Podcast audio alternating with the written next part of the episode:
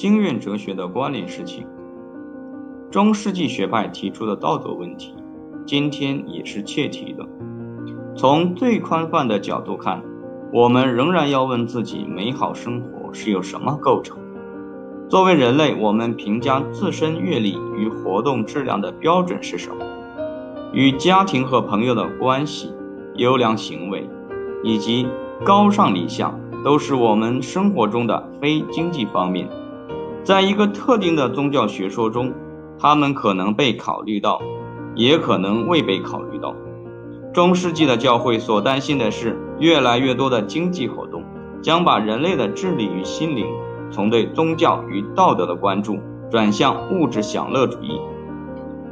第二次世界大战后的时期，在美国，尤其是在年轻人中间，我们可以看到对经济动机与非经济动机态度的一些转变。战争刚结束时，在战后余殃与大萧条中，年轻人将经济准则放在很高的优先位置上。然而，到了二十世纪六十年代，很多年轻人开始责难老一辈人对经济准则的关注，接着产生了全社会范围的代沟。青年中的领导者劝告年轻人不要相信年龄超过三十岁的人。二十世纪八十年代，钟摆又旋转回来了。年轻人重新采纳战后期间的经济准则，在很多大学中，商科成了发展最快的单位。经验哲学关注价格体系中的公正或公正缺失，它适用于当今的社会与经济体系。由社会提供公共事业的规则，代表了试图通过政府来保证电话、电器、水资用利润率的合理性。调解委员会通常试图制定公正的价格，价格仅限于提供这些服务的成本，包括向提供服务的厂商供给资本的成本。